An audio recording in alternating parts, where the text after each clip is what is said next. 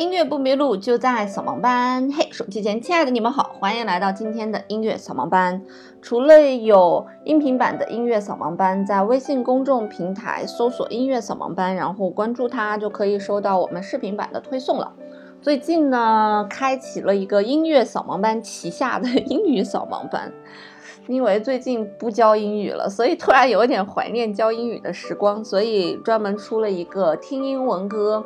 然后唱学英文的这样一个节目，所以大家也可以去关注微信公众平台。那今天呢，要跟大家分享的一首曲子，其实挺奇特的啊。这首曲子非常非常的好听，当你听到这个音乐响起的时候，你就有种哇似曾相识，我应该听过这首乐曲吧？那这首乐曲呢，其实就是来自于莫扎特的 K 四四八。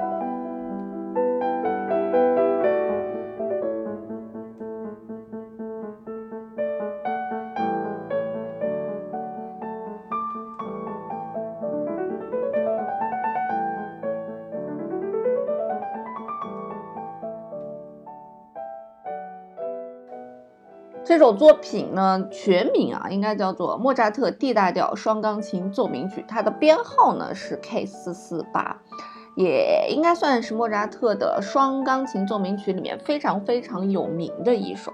那这首为什么这么有名呢？就是因为据说它可以提高智商，就不是。提高一般的智商啊！那关于 K 四四八的故事还是挺玄学的，我给大家来分享一下啊。那据说一九九三年，美国的研究者发表研究论文称，哎，如果你听这个 K 四四八呢，你在空间推理和记忆任务上都会表现得更好。然后他们就对加州大学三十六名心理学专业的学生进行了测试，发现，在你聆听十分钟 K 四四八后呢，学生们的 IQ 测试成绩普遍提高了八到九。分，哎呀，很高的一个分数了。你想，如果你是一百一十分的话，提高八到九分，基本上提高了百分之七。十分钟可以提高百分之七的智商，我要天天听 K 四四八，然后变成爱因斯坦。随后呢，有研究者。将 K 四四八应用到了癫痫的治疗中，然后他们发现参加实验的癫痫患病者脑部的典型癫痫病活动症状大多得到了控制。嗯，这个我要推给同事，因为同事他们家的小狗有癫痫的症状。然后最奇特的是这个，以色列的总理沙龙因中风陷入昏迷，医生为了唤醒他，给他播放了莫扎特的 K 四四八。我感觉这已经不是科学，是玄学了吧？因为，嗯，科学就是什么叫做科学呢？科学叫做可以被证伪，就叫做科学，就可以证明它是错误的，就是科学嘛。那科学这个英文单词其实也非常有趣，科学的英文单词叫做 S C I E N C E，science 嘛。然后 E N C E 其实是英文当中常用的一个后缀了啊，像英文啊、法语啊，很多单词都有这个后缀。比方说 E N C E A N C E E N C Y A N C Y，就是英文当中非常常见的名词后缀。那像这种 E R 呢，就是。英文当中常见的代表人或者东西的后缀，但是 e r 呢跑到法语里面呢，就是常见的动词的一些后缀啊啊巴拉巴拉巴拉。然后呢，science 这个词刨掉它的后缀之后，就只剩下三个字母了，叫做 S C I。这个 S C I 跟什么有关系呢？那其实 S C I 这个词，它这个词根呢，本身就是 know，就是知道这样一个意思啊。嗯，后来衍生到了是跟知识有关系，知道嘛？那就是你知道的多了，就变成你的知识了。然后呢，啊，也慢慢衍生的跟你的这个意识是有关系的。呃，所以什么叫做科学呢？所以科学就是你知道一件事情，并且这件事情可以被证明出来，它是有。反面的这个东西就叫做科学，所以由这个词根其实也衍生出来了一些词，比方说有意识的呀，conscious 啊，呃，潜意识呀，subconscious 啊，反正这些词都是跟意识有关系的吧，都是跟知道，know 跟 know 跟知道是有关系，所以。你说莫扎特的 K 四四八它可证伪吗？没办法证伪，我个人觉得这个东西没办法证伪，就是有些人听了他测试之后，他的什么就就智商就提高了，就是有些人听到这个音乐之后，他就是醒来了，就是有些人听到这个音乐之后，他大脑里面有些神经就被抑制了，这个是真的是科学吗？也许这是科学还未涉及到的领域吧，我个人觉得。不过这首作品呢，确实确实非常好听啊。那这首作品因为是一首奏鸣曲嘛，所以其实也是分为多个乐章的。那不过在这首作品当中，最最最最最最被人们熟悉的啊，通常都是它的第二乐章。但是据说啊，近期有一些科学研究证明，听莫扎特的音乐确实可以减少癫痫的发作。就是因为这个音乐可能可以控制患癫痫，就是癫痫患者的这个脑部的一些活动，就是可以把这个活动给它抑制住。不过抛开这些玄学不说啊，那 K 四四八确确实实是一部非常非常好听的音乐啊。呃，它这因为是奏鸣曲嘛，所以它是有三个乐章的。那它的第二乐章呢是。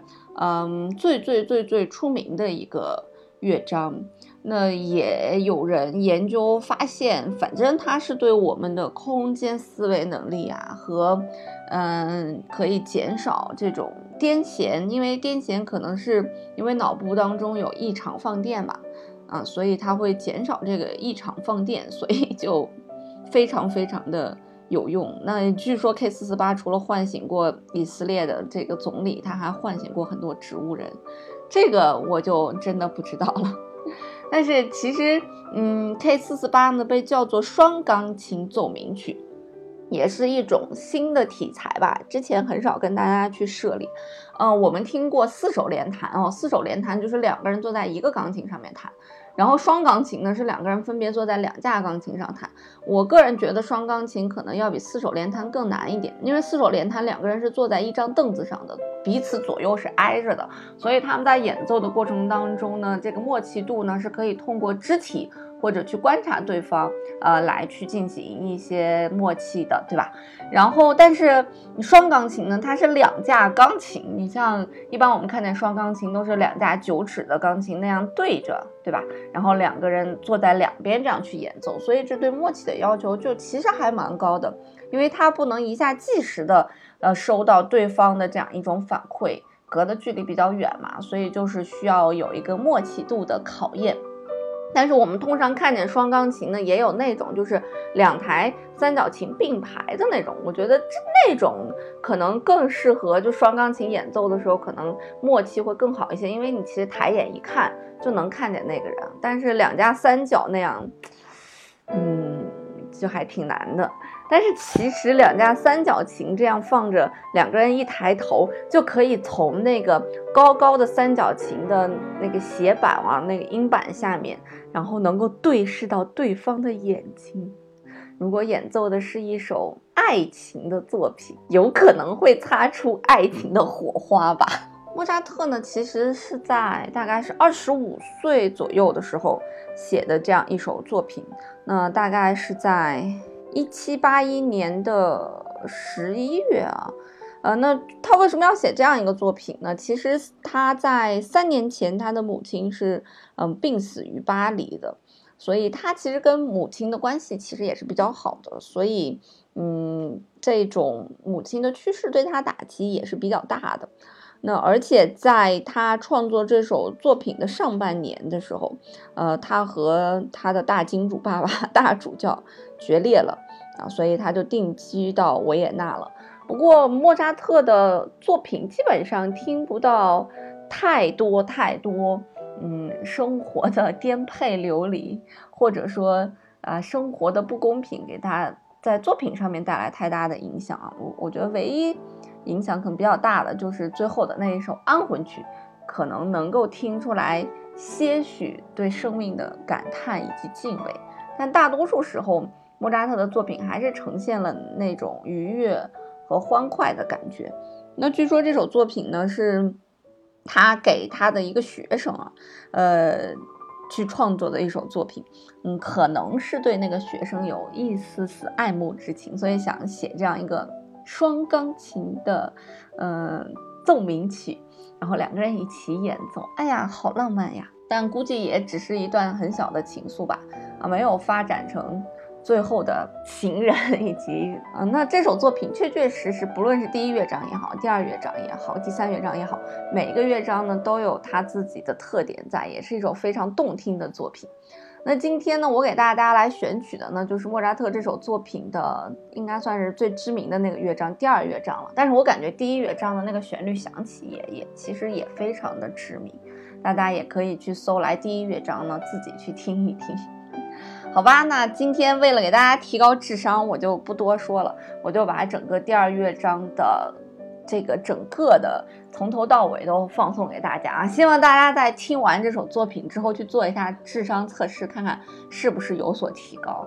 那我刚才也搜了智商测试，想要测一测我的智商呢，一般来讲是徘徊在一百一十五到一百二十五之间。我要听完这首曲子，看看能不能努努力，努把力上一百三。好了，今天的节目就到这里了，音乐不迷路就在扫盲班，我们下次节目再见啦！